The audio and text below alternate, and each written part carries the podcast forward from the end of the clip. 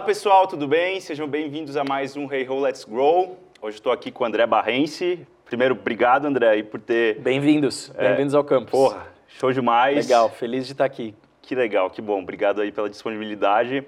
Vamos lá.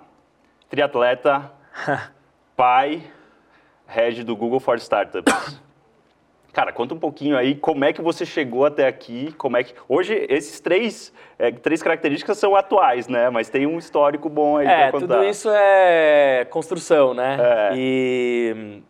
Bom, acho que você começou falando de uma das coisas mais importantes. Eu sou pai do Miguel, né? Então tem dois anos. Acho que essa é a minha última...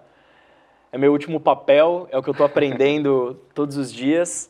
É, costumo dizer que todo filho ele é uma startup, né? Então é uma é um MVP que você cria no mundo aí, é um minimal viable person. Vem com umas funções ali meio pré-programadas e o resto os bugs, bug toda semana e feature toda semana, né? Então o tempo inteiro você está aprendendo com isso. Então acho que esse para mim é o meu mais novo papel. Eu faço esporte há muito tempo, então chegar no triatlon para mim foi é isso, acho que foi uma busca de uma coisa que me motivasse e que unisse ali uma paixão antiga que é a natação. Eu sempre gostei de correr e comecei a adorar pedalar. E chegar aqui no Google, né? Eu já vou fazer quatro anos aqui como head do Google for Startups, mas de uma trajetória aí de mais de 10, quase 12 anos trabalhando com startups em diferentes acho que em diferentes posições dentro do ecossistema, né? Então eu já trabalhei com políticas públicas do lado do governo, uhum. é, já fui empreendedor early stage, já fui empreendedor em estágio de crescimento, escala, sou investidor anjo, sou advisor e mentor acima de tudo. Então acho que esse é um que eu venho construindo há bastante tempo e que de alguma maneira é, se conecta com o que eu faço aqui no Google porque eu acho que é uma combinação de várias dessas, várias dessas posições ou dessas figuras que eu fui construindo ao longo do tempo. Show, que legal. Bom, eu tenho uma pergunta, a primeira pergunta é anônima aqui, não sei se você vai saber quem que é a pessoa, mas essa pessoa perguntou se você sente saudade do Ota no Google Campus. Cara, Ota, sinto muita saudade de você. O Ota, ele marcou uma fase do campus muito acho que muito importante, né? Que foi o começo aqui quando a gente lançou, então a gente acabou de fazer três anos. E o Ota, na época que ele estava na Techstars, o Tony Celestino era o fiel escudeiro dele também. A dupla. Começaram aqui com a gente num momento até antes de abrir o campus para a comunidade. Então, o OTA ajudou a gente a moldar o que foi a cultura do campus no começo e o que ela se tornou ao longo do tempo. Então, a gente sente saudade do OTA. é, tem várias, várias boas histórias com ele aí. E ele sabe que aqui é a casa dele sempre que ele quiser. Boa, legal, show de bola. E conta um pouquinho o que é o Google for Startups. Você... Cara, eu falo que o melhor jeito de eu contar o que é o Google for Startups é falar um pouco da própria história do Google. Né? Então, o Google, a gente completou há pouco tempo, né, 20 anos, então o Google foi fundado em 98 por dois empreendedores barra estudantes de universidade, o Sergey e o Larry, que em algum momento decidiram tornar a pesquisa deles uma empresa. Né? E aí, de lá para cá, a gente se tornou uma das maiores empresas não só acho que em valor, né, mas também em impacto que a gente criou na sociedade nesses 20 anos. E acho que a gente parte de um DNA muito de startups. Né? Então, isso tudo está muito ligado à nossa própria origem. E aí, mais ou menos em 2011, um grupo de pessoas dentro do Google, como vários outros produtos que surgiram, ou times que surgiram, decidiu se juntar para, de alguma maneira, criar uma iniciativa que pudesse dar suporte a startups e empreendedores ao redor do mundo. A gente nasceu dentro da Google Ventures, que na época era parte do, do Google. Uhum. E aí, no momento em que a Alphabet foi constituída e a Google Ventures virou a GV, a gente continuou dentro do Google porque a gente entendeu que a nossa missão era muito ligada à própria missão do Google, que eu sempre gosto de lembrar. Né? Então, o Google tem como missão, como propósito transformador, organizar a informação do mundo e torná-la útil e acessível a todos.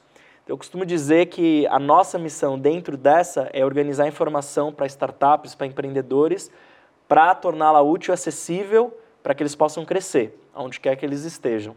E aí, acho que essa missão a gente tem muita, muita abrangência, né, como, como Google, globalmente, mas em alguns ecossistemas a gente decide investir mais por, obviamente, ver um potencial acima da média, uhum. que foi o caso do Brasil. Então, em 2014, a gente anunciou que o campus viria para São Paulo. Então, a gente tem um de seis campos que atualmente estão espalhados pelo mundo, um sétimo que vai ser aberto até o final do ano em Tóquio. Então, a gente vai ter uma, uma, uma rede de sete campos.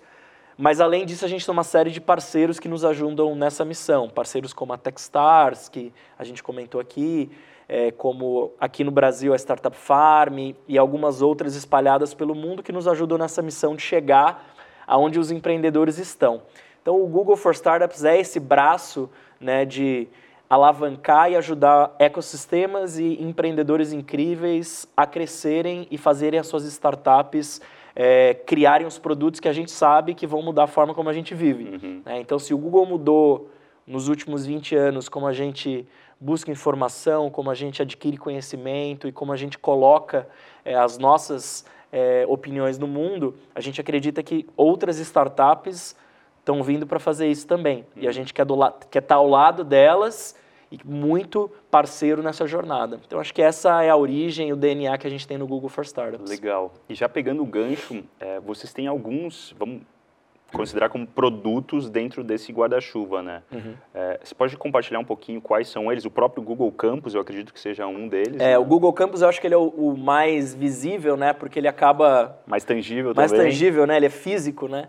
É, e, mas a gente tem uma série de outros produtos do Google, né? Iniciativas do Google que a gente coordena, é, que trazem para o empreendedor apoio, conhecimento, expertise, em vários estágios da jornada. Né? Eu falo que o Google tem um privilégio e também acho que uma responsabilidade enorme, que a gente tem produtos que estão em todos os estágios de, e todas as etapas da vida de uma startup. Né? Desde o primeiro passo, que é você comprar um domínio, você ter ali uma primeira presença online, até o momento que você se torna uma startup que está escalando, ganhando novos mercados, chegando e, e construindo novos canais para falar com o seu usuário. Uhum. E aí, em toda essa jornada, né, em early stage, em crescimento, em escala, a gente tem presença.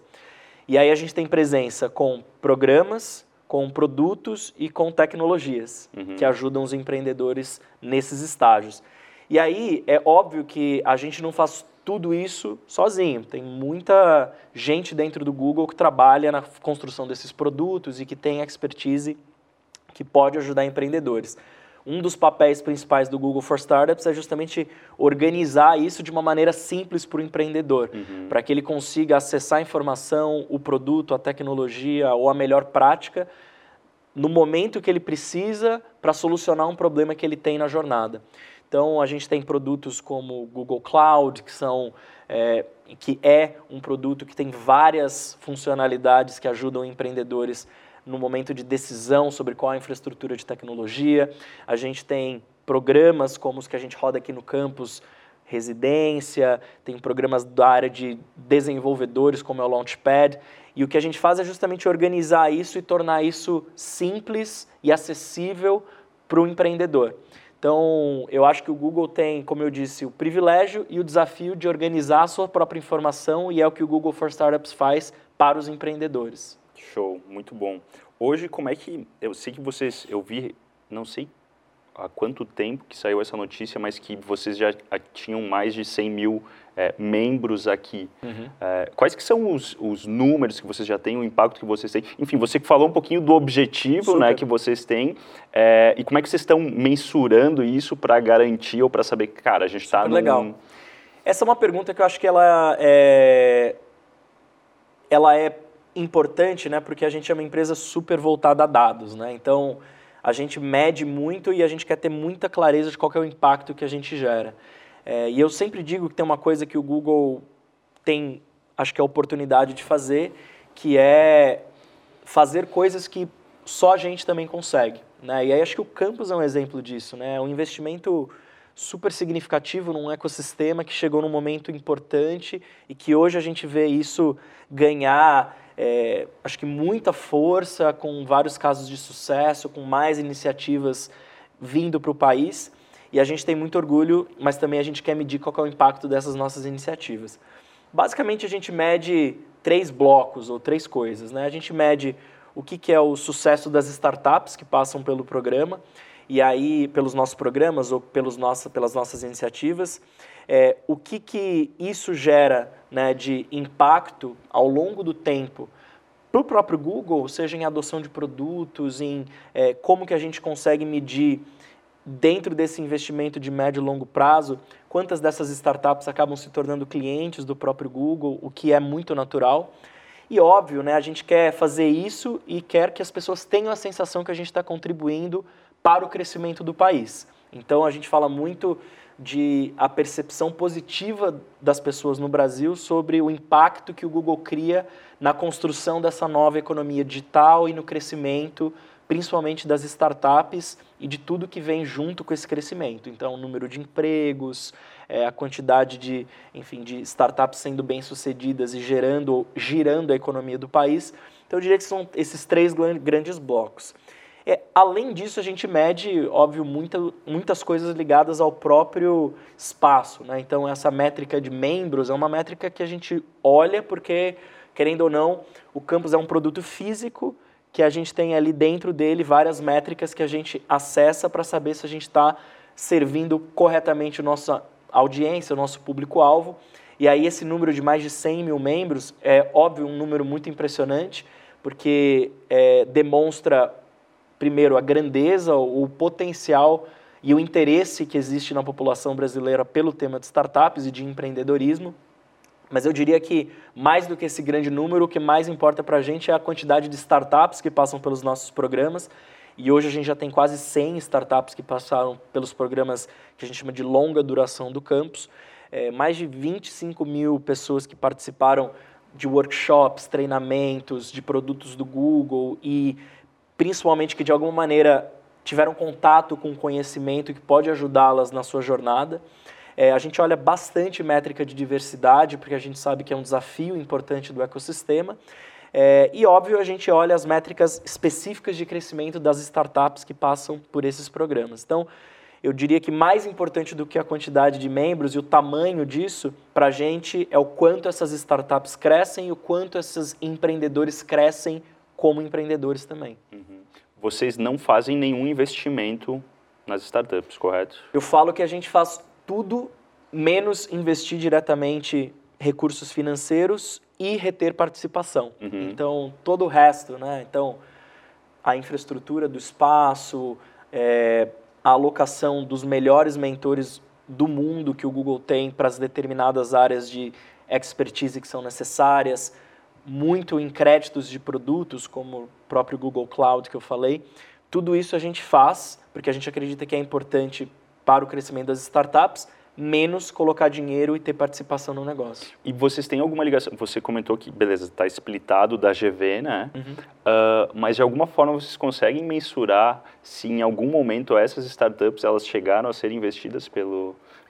Essa é uma ótima pergunta, porque assim, é, a Google Ventures, que virou a GV, né, hoje ela tem uma, uma atuação muito independente do uhum. Google. Né? Então ela tem uma tese bastante clara, própria e independente.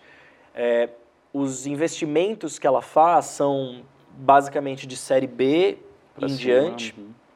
É, eles têm mandato de investimento em alguns países apenas, então eu falo sempre que no Brasil eles ainda não têm mandato de investimento, mas eu diria que não existe uma ligação direta ou um pipeline direto sendo criado, mas está tudo dentro do mesmo grupo, então a gente troca muitas ideias, né? E é, não é raro eu conectar empreendedores brasileiros com pessoas da GV, eles pedirem para a gente eventualmente fazer alguma coisa ligada ao mercado brasileiro, de buscar coisas que estão acontecendo de interesse.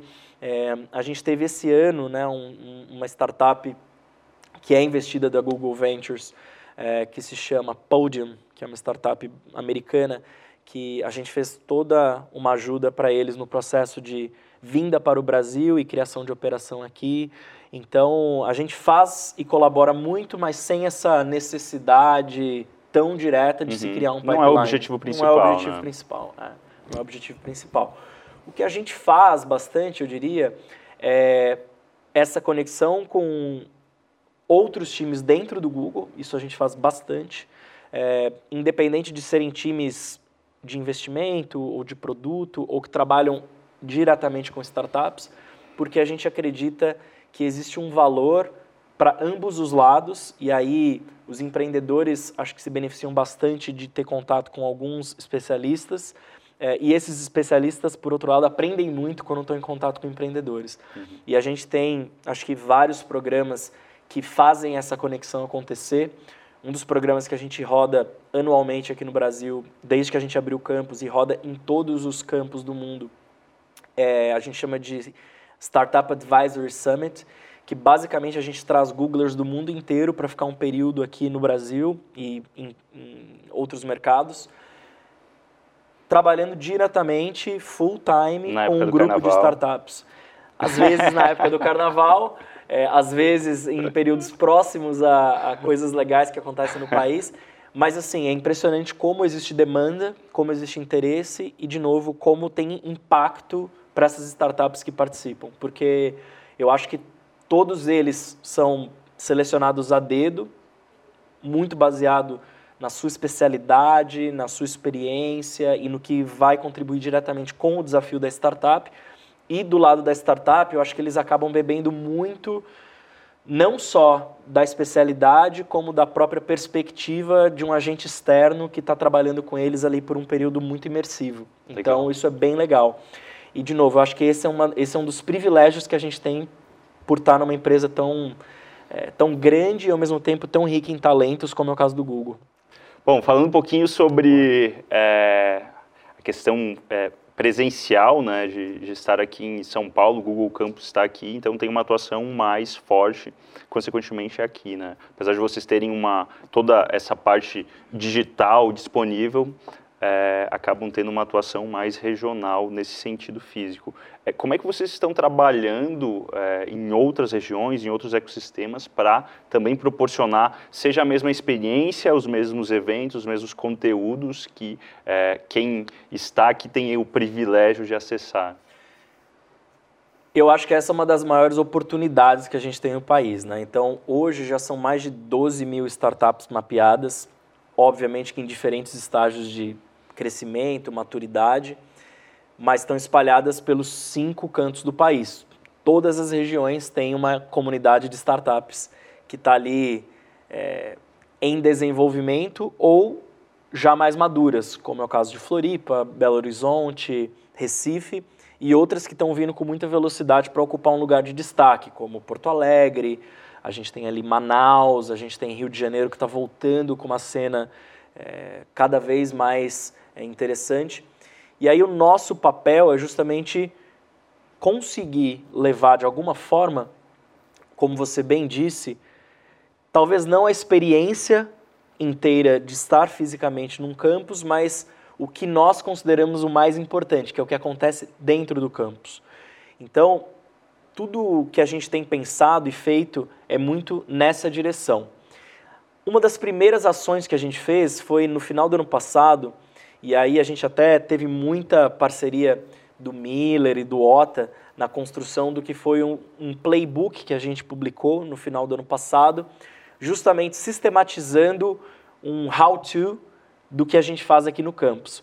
Foi uma resposta a uma provocação que o Fábio Coelho me fez, muito em função dos questionamentos que ele, como presidente do Google no Brasil, recebe de prefeitos, governadores, lideranças empresariais das regiões é, do país, justamente do que, que o Google pode fazer por essas comunidades que estão se formando e crescendo.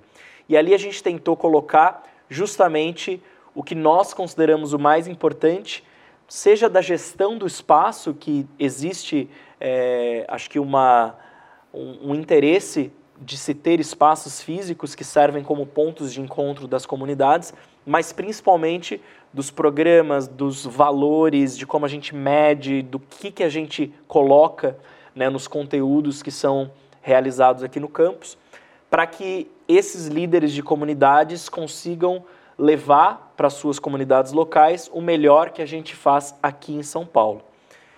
Dali surgiu uma parceria com a Associação Brasileira de Startups, que está rodando ao longo de todo esse ano, para a realização de quase 30 eventos locais em diferentes ecossistemas do país, tanto os mais maduros quanto aqueles menos maduros, justamente para que elas conheçam o primeiro ponto de contato com o Google for Startups. E aí a gente sistematizou numa plataforma que é o startup.google.com.br quase que todo o conteúdo disponível que o Google tem em diferentes frentes de produto, de tecnologia, é, de gestão e considerando também os estágios e os desafios que cada estágio traz para as startups. Lá, os empreendedores podem acessar esses conteúdos e aí eles são direcionados ou são curados conteúdos que melhor podem atender esses empreendedores. E é óbvio que a gente também quer estar tá com maior profundidade nos ecossistemas que a gente já percebe densidade alta. E eu diria que esse é o nosso próximo passo, principalmente a partir do ano que vem. E eu diria que Florianópolis, Belo Horizonte, onde a gente tem um centro de engenharia, e Recife são os candidatos mais naturais para isso acontecer, porque é onde a gente vê uma atividade empreendedora cada vez mais forte e com maior qualidade também. Então eu diria que dificilmente o Google sozinho vai resolver essa equação. Uhum. Mas eu acho que com parceiros, como é o caso da própria Darwin, a gente consegue fazer o melhor dessa oportunidade de impactar, acho que milhares de empreendedores pelo Brasil afora. Show, muito bom. É, mudando um pouco de saco para mala, é, você já colocou o chapéu de vários players, né, vários agentes. Então, desde o é, serviço público, é, iniciativas privadas, empreendedor, agora investidor, board member de algumas startups. É, eu acredito, voltando mais para a questão de iniciativas públicas e privadas, e até pegando um vínculo de é, empreender, é, o que, que você viu de mais diferente, assim, o que, que você vivenciou mais, que você é, pode comentar, e, e até mesmo os aprendizados de um lado que você poderia levar para o outro? Eu acho essa pergunta fantástica, porque, primeiro, ela, por, por si só, ela já quebra alguns estereótipos ou preconceitos que a gente acaba criando e cristalizando que existem nessa relação entre setores, né? Então, eu tive a oportunidade, eu fui servidor de carreira durante muito tempo, é, e durante esse período eu não fui menos empreendedor do que eu sou hoje é, existe uma oportunidade enorme de ser empreendedor dentro do setor público. Eu costumo dizer que todo empreendedor ele busca a solução de um problema que tem altíssima escala. Né? Então é um problema que impacta milhares, milhões de pessoas e aí a obsessão do empreendedor é resolver aquele problema com o seu produto, com a sua tecnologia todo agente público ele tem, por natureza, nas mãos a oportunidade de solucionar um problema de altíssima escala, seja no nível municipal, seja no nível estadual, seja no nível federal. O que vai ser um diferencial é justamente a forma como ele aborda esse problema e o quanto ele vai ser empreendedor ou não na forma de construir a solução. Durante os anos que eu fui é, servidor ou empreendedor público, eu tive a possibilidade de trabalhar com problemas tão desafiadores e acho que difíceis de serem resolvidos como segurança pública, educação básica, educação superior, é, desenvolvimento econômico e ciência e tecnologia, que foi o que me conectou no primeiro momento ao universo de startups. E eu costumo dizer que no setor público, né, você provavelmente vai falhar mais do que acertar que também é uma tônica muito forte quando você é um empreendedor do lado privado. Né? Então, você está sempre buscando e aprendendo com os erros, né? buscando acertar, mas aprendendo com os erros. É, e aí eu acho que essa mentalidade, se a gente trouxer isso para o setor público, ela tem muito o que ajudar os governos da forma como olham os problemas que são grandes e que requerem a participação dele como um dos agentes de transformação. Costumo dizer que antes existia uma percepção de que talvez é, os problemas fossem do governo, mas acho que agora a gente tem a percepção de que existem vários problemas que são públicos, né? E que o governo é um ator, mas também existe, existem outros atores que participam da construção dessa solução, inclusive empreendedores do lado privado. Então a gente olha exemplos, né, como empreendedores da área de educação, da área de mobilidade, da área de saúde, eles estão de alguma maneira resolvendo ineficiências ou vendo oportunidades de setores que são setores que impactam tanto o setor público quanto o setor privado, ou, ou é, segmentos que impactam um, tanto um quanto o outro. Eu acho que o grande aprendizado é isso, é ter empatia para olhar tanto um lado quanto o outro, é, assumindo que ambos estão engajados na solução do problema, uhum. e não de alguma maneira rivalizando como se um fosse o solucionador e o outro fosse o causador uhum. do problema. Acho que existem muitos talentos do lado do setor público, assim como existem muitos talentos do lado do setor privado e dos empreendedores construindo empresas que podem ajudar a solucionar isso. Então, é, eu costumo brincar, eu tive um professor no mestrado que ele falava, ah, eu acho que as pessoas, elas cada vez mais vão ter que ser triatletas de setores. Né? Então, você pode ser um empreendedor privado construindo uma startup, que em algum momento da sua vida você pode ser chamado, convidado ou sentir a vontade de ir para o lado do setor público e ser um empreendedor ali também, ou do setor social e ser um empreendedor ali também. Então eu tive o privilégio, né, de na minha carreira ter a oportunidade de fazer as transições entre uhum. todos esses setores o que eu acho que me fez um profissional bem completo. Então, acho que eu consigo ter conhecimento, mas também empatia por cada um desses lados na forma de olhar o problema.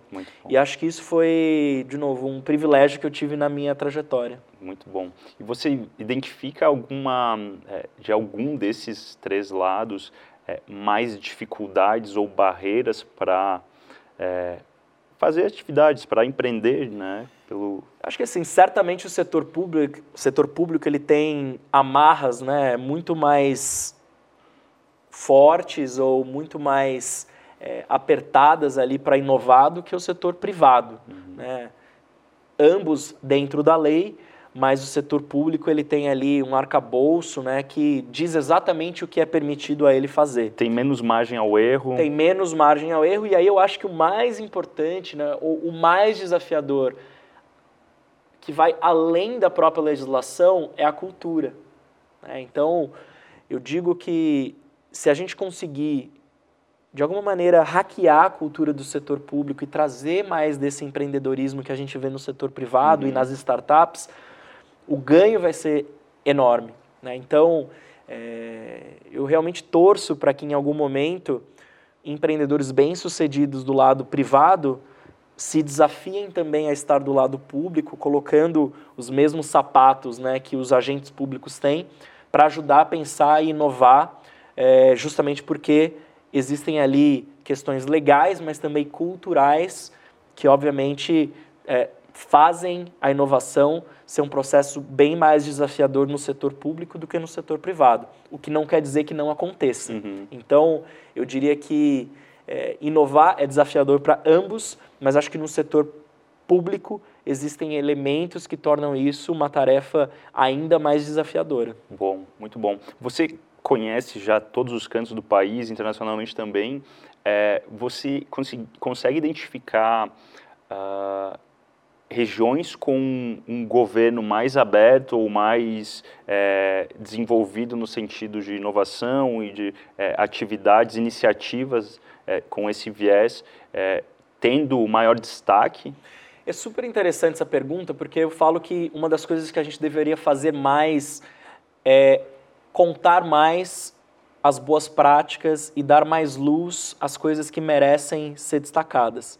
Né? Existem várias iniciativas que acontecem ao redor do Brasil e que trazem ou que demonstram bons resultados, que acontecem justamente dessa melhor relação ou dessa conexão muito mais é, azeitada entre ecossistema empreendedor e é, é, setor público e academia, né, as universidades.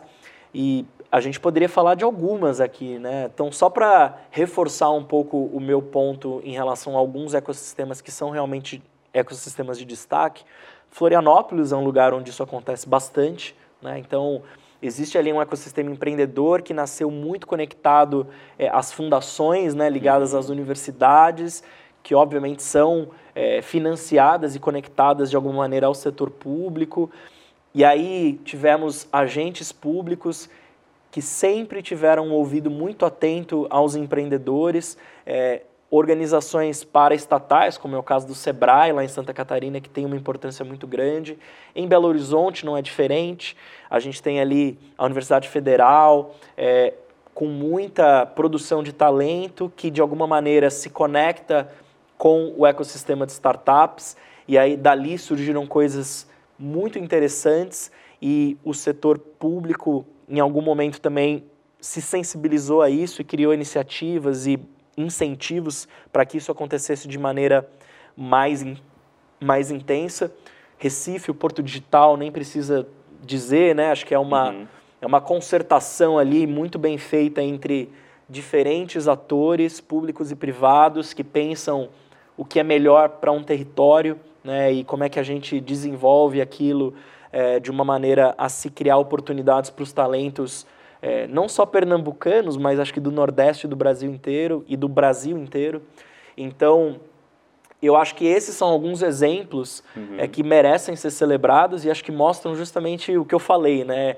É uma empatia entre esses atores e uma escuta ativa e interessada para saber como um pode se unir ao outro para uhum. criar um ecossistema de inovação de startups melhor. É, eu acho que isso ainda não é a regra, mas existem boas iniciativas acontecendo de norte a sul do país que a gente deve, acho que, destacar, porque, de novo, elas estão conseguindo trazer essas comunidades para muito mais próximo dos governos e assim criar ali um lugar mais próspero, acho que não só para quem empreende, mas para todo mundo que está, enfim, criando alguma solução, empreendendo em qualquer que seja o setor. Show. Muito bom. E pegando o gancho dessa questão sobre. A gente está focando bastante nacionalmente falando, né, o nosso ecossistema, o nosso, nossa cultura, que influencia muito nisso daí. É, o Google Campus tem seis localizações, como você falou, uma aqui em São Paulo e outras cinco é, fora. É, dentro dessas regiões, desses próprios ecossistemas, você é, já identificou alguma boa prática, alguma questão, não necessariamente do governo em si para uhum. fomentar é, essas iniciativas, mas do é, seja de embaixadores locais, seja de iniciativas pri próprias privadas, né, com corporações, grandes corporações como o próprio Google? Eu acho que cada um dos lugares onde a gente tem campus, né, e aí eu, eu tenho o privilégio de ter conhecido todos, é, tem ali um. tem ingredientes que são já conhecidos, eu diria, né, que fazem um bom ecossistema saudável e sustentável. Eu costumo dizer que a Techstars mapeou muito bem né, os cinco ingredientes ali que compõem um bom ecossistema é, empreendedor, que tem a ver com talento, né, densidade, é, capital empreendedor disponível, regulação e, obviamente, é, políticas públicas que que ajudem ali o, o, o, os empreendedores. Então, acho que esses elementos eles são presentes em todos esses lugares onde a gente tem campos. Uhum. Não por acaso, são ecossistemas que a gente decidiu ter uma participação e uma presença mais forte como o Google. Provavelmente mais desenvolvidos também. Que tem um potencial de se desenvolverem uhum. bastante, né? Mas eu acho que cada um deles acaba tendo também um ingrediente secreto ali, acaba tendo um, um, um, um secret sauce, né? Que, que traz uma característica muito especial ou uma característica muito marcante para cada um deles. Costumo dizer muito, por exemplo, que Israel, né, todas as vezes que eu tive lá, eu, eu, eu fico muito impressionado é, pela mentalidade e a cultura que existe entre as startups de nascer desde o dia zero com uma mentalidade internacional. É, eu acho isso muito interessante e, ao mesmo tempo, é, uma cultura né, que tem ali na sua base de alguma maneira, a disciplina, até pela questão do serviço militar obrigatório, uhum. mas ao mesmo tempo um questionamento é, em relação à própria hierarquia e ao que, ao que é possível ser criado. Então eles acabam criando coisas muito ousadas e ambiciosas é, pela combinação de terem excelente formação, é, terem disciplina e ao mesmo tempo terem essa necessidade de sempre nascerem pensando num mercado maior do que o seu próprio. Uhum. Né? Eu acho que outros mercados, por exemplo, como a Polônia, onde a gente tem o campus na Varsóvia, que atende toda uma região ali do centro e leste europeu, tem uma outra característica bem interessante que é a de talento técnico. Né? Então, é, os dados ali de formação de engenheiros, matemáticos, profissionais ligados à ciência, é, são incríveis, comparados a lugares como o próprio, próprio Estados Unidos, né, em números.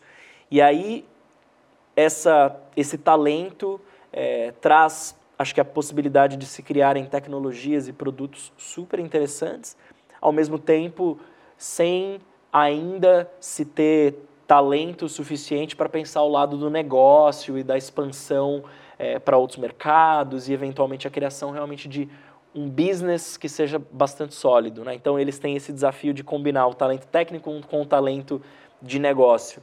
Então, acho que cada um deles tem, tem essa, essas características, mas os elementos que eu mencionei que compõem um ecossistema saudável e bem é, organizado, eu acho que estão presentes em todos. E neles é, a gente consegue identificar é, também esses ingredientes secretos que fazem esses ecossistemas se destacarem. Uhum, serem únicos. Exato. E tem, considerando, vamos lá, vamos pegar esses empreendedores é, e esses agentes, sejam embaixadores, sejam é, pessoas da iniciativa pública ou privada que estão em regiões menos desenvolvidas, né?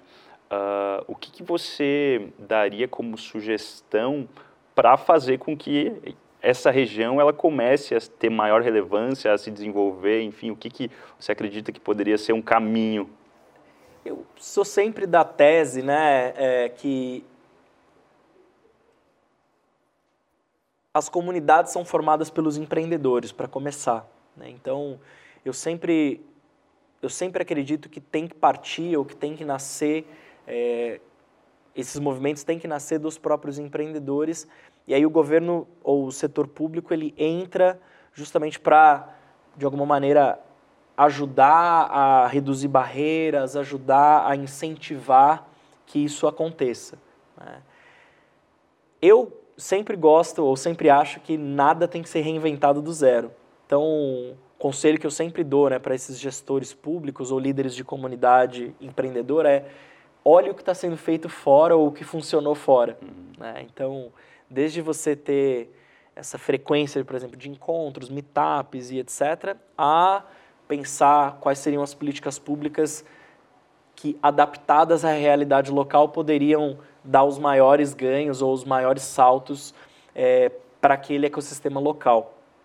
Então, eu sempre falo, busquem inspirações ou busquem outras práticas que funcionaram em outros lugares. Uhum. É, eu lembro muito, e aí até lembrei do nome do livro, que quando eu estava no governo, né, a gente estava construindo o CID, né, que foi um programa, é, ou é um programa de aceleração de startups lá em Minas Gerais, eu me lembro que eu me deparei, eu procurei muito, né, e aí eu me deparei com dois livros que foram muito importantes para mim, é, que me trouxeram uma compreensão do que, que tinha funcionado e do que, que não tinha funcionado, né, para construção desses ecossistemas. Um é um livro, livro que chama The Rainforest, que é um livro maravilhoso é, de dois autores americanos, é, que agora não vou me lembrar o nome dos autores, mas The Rainforest, que fala justamente dessa ideia de que ecossistemas empreendedores são como rainforests, né, que tem, tem uma biodiversidade grande que possibilita com que eles, é, é, é eles se desenvolvam. E o outro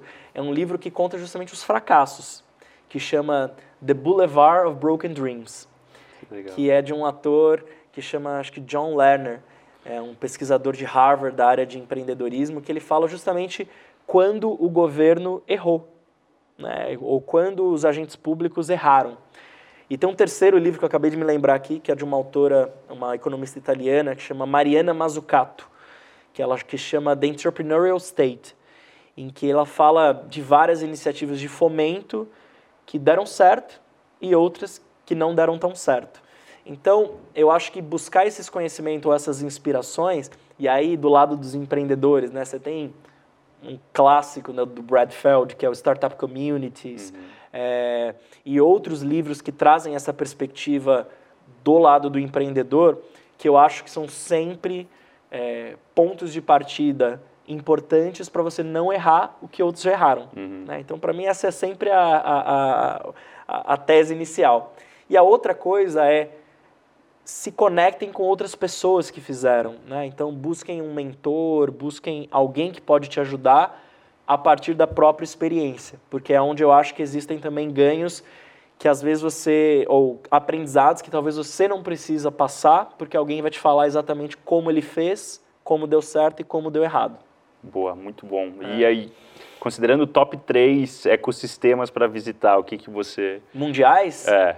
Caramba, meu. Eu acho assim, primeiro, Israel é, é sempre muito interessante. É, eu gosto bastante é, do ecossistema ali de Boston e Cambridge, ali é, é ligado a MIT e Harvard, eu acho fabuloso, eu gosto bastante. É, passei bastante tempo ali, então acho que vale muito a pena conhecer. Ah, e eu gosto muito do ecossistema de Londres. Né? Então eu tive a oportunidade de morar lá, criei uma startup lá. Eu acho que é um ecossistema bastante interessante porque ele é um atrator natural ali de talento e também de capital empreendedor, né? pela própria natureza da economia, é muito ligado a serviços financeiros e etc.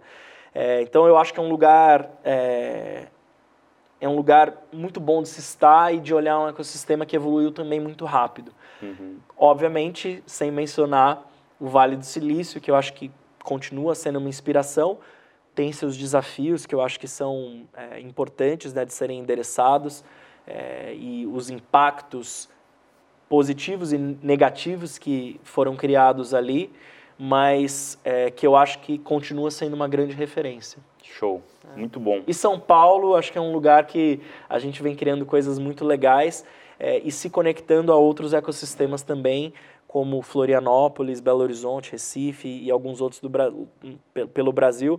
É, então acho que eu colocaria o Brasil aí em algum, em algum lugar desse ranking. É um, é um lugar, é um ecossistema que e é uma região, né, que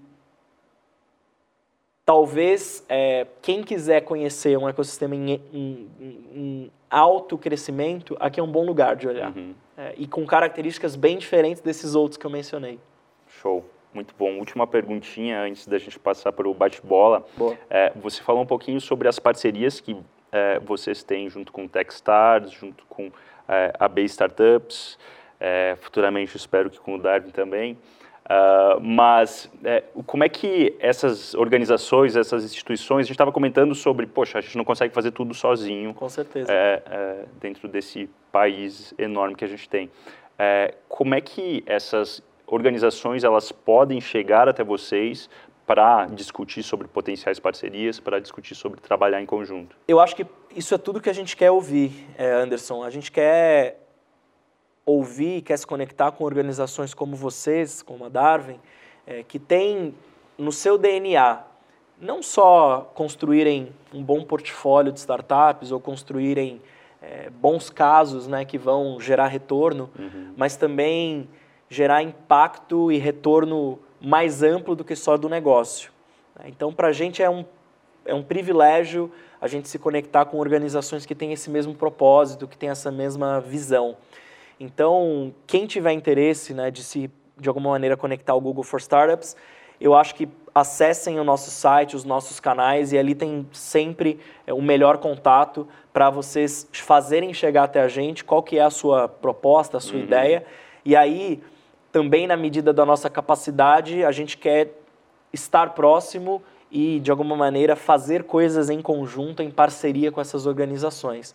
É, eu acho que a gente vive um, um momento espetacular do ecossistema brasileiro Eu acho que a gente vive um momento espetacular na qualidade dos empreendedores e empreendedoras brasileiros.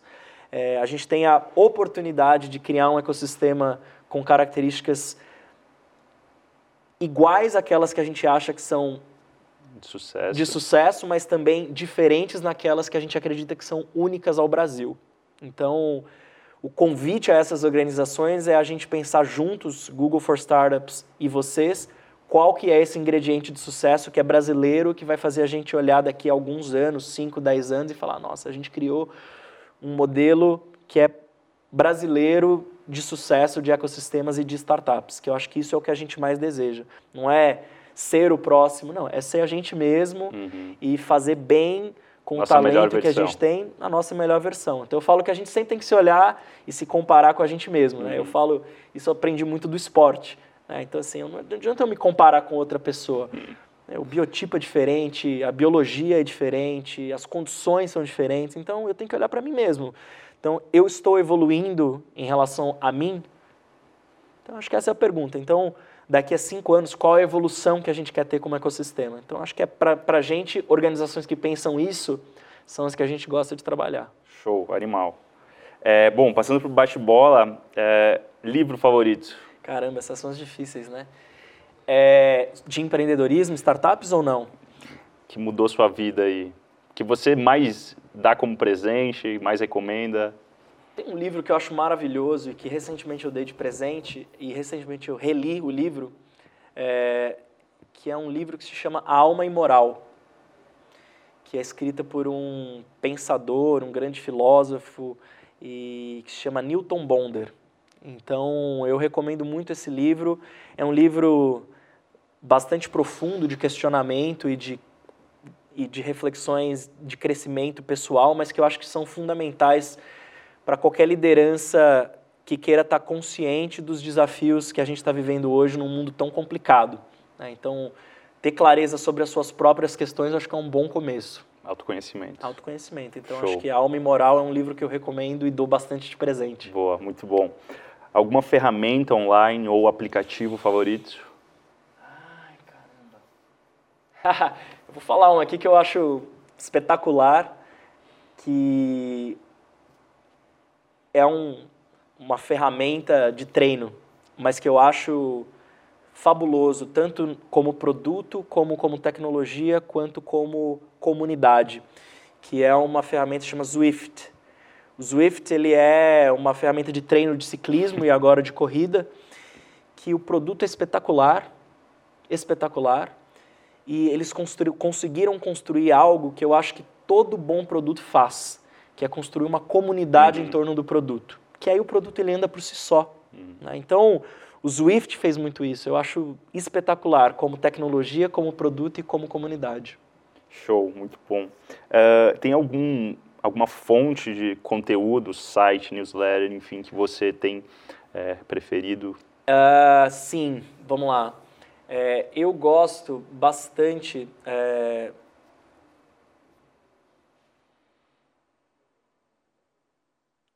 Deixa eu pensar aqui. É, tem algumas que são internas do Google.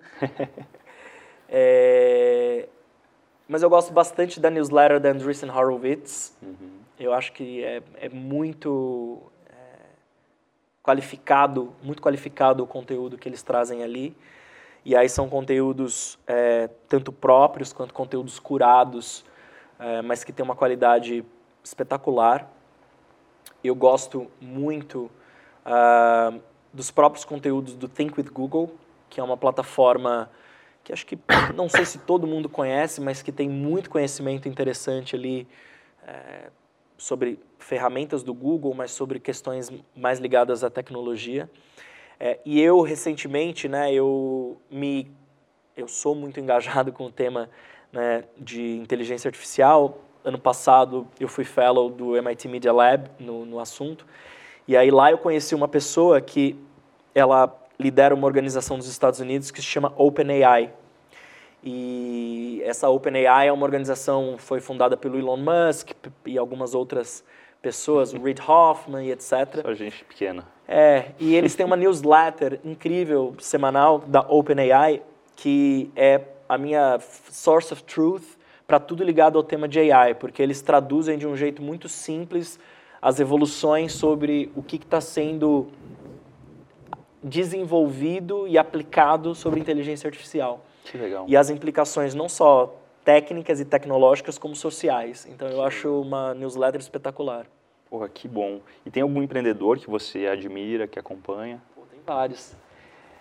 É... Ah, eu vou falar então de Floripa, que eu adoro, que é o Eric Santos. Ah, legal. Eu adoro o Eric. Eu já tive oportunidade de entrevistá-lo, inclusive, nesse palco aqui, porque ele me, me parece uma pessoa, como todo empreendedor visionário, né? Tem uma visão muito, muito especial sobre o negócio e o mercado que ele está, mas ao mesmo tempo é bastante pé no chão.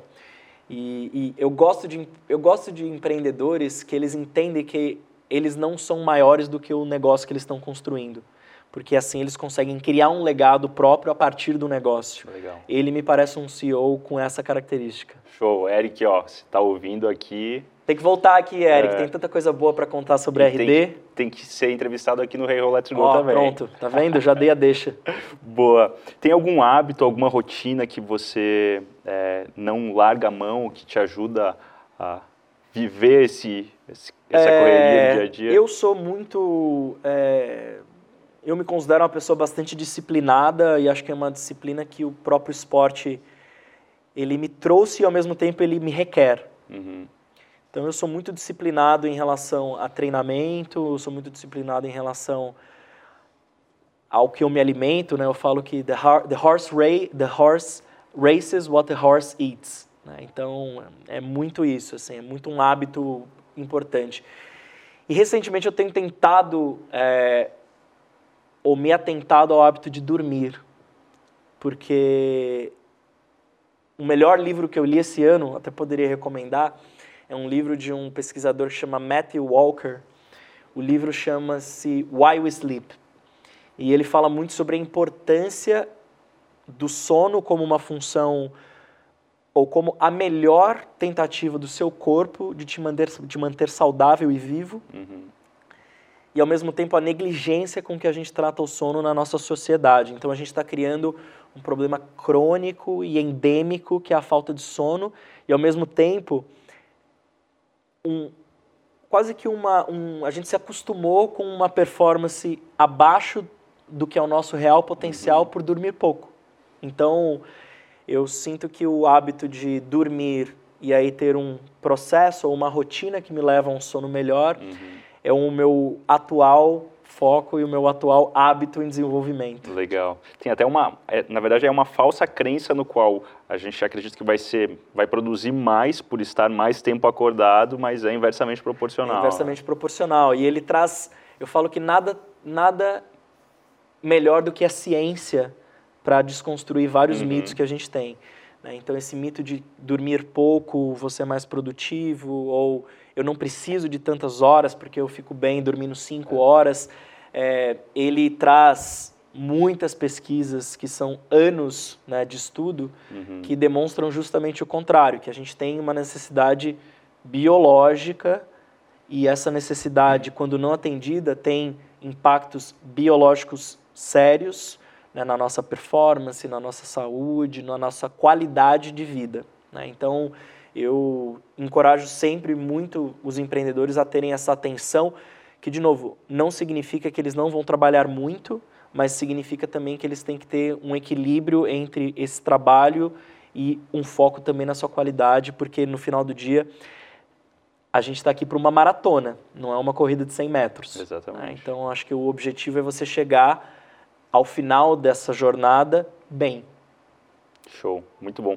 Só pegando o gancho sobre a questão de esporte que você falou e da disciplina em si, uma vez eu ouvi um podcast de um triatleta, também corredor Ironman, é, e ele falava, eu faço triatlon porque o triatlon me faz ser uma pessoa melhor. É. E é, Tem várias eu comecei pessoas, a, a é. refletir sobre isso e eu comecei a aplicar, no, eu corro, né? Eu espero algum dia chegar ao teu nível de triatleta, mas é, realmente ele te faz ser é. uma pessoa melhor, né? Te faz é, se alimentar tem, melhor. Exato, faz... né? Eu acho que isso constrói o que a gente chama de hábitos angulares, né? Que são hábitos que sustentam uma melhor qualidade de vida. Então, esporte, alimentação, sono, é, são justamente esses Uhum. hábitos né, que você desenvolve que criam outros hábitos virtuosos. Que eu Uhum. acho que é, é- enfim, as- criam as possibilidades da gente ter a melhor versão de nós mesmos. né? Exatamente. É, Eu acho que isso é fabuloso. Muito bom. Última pergunta aqui, essa é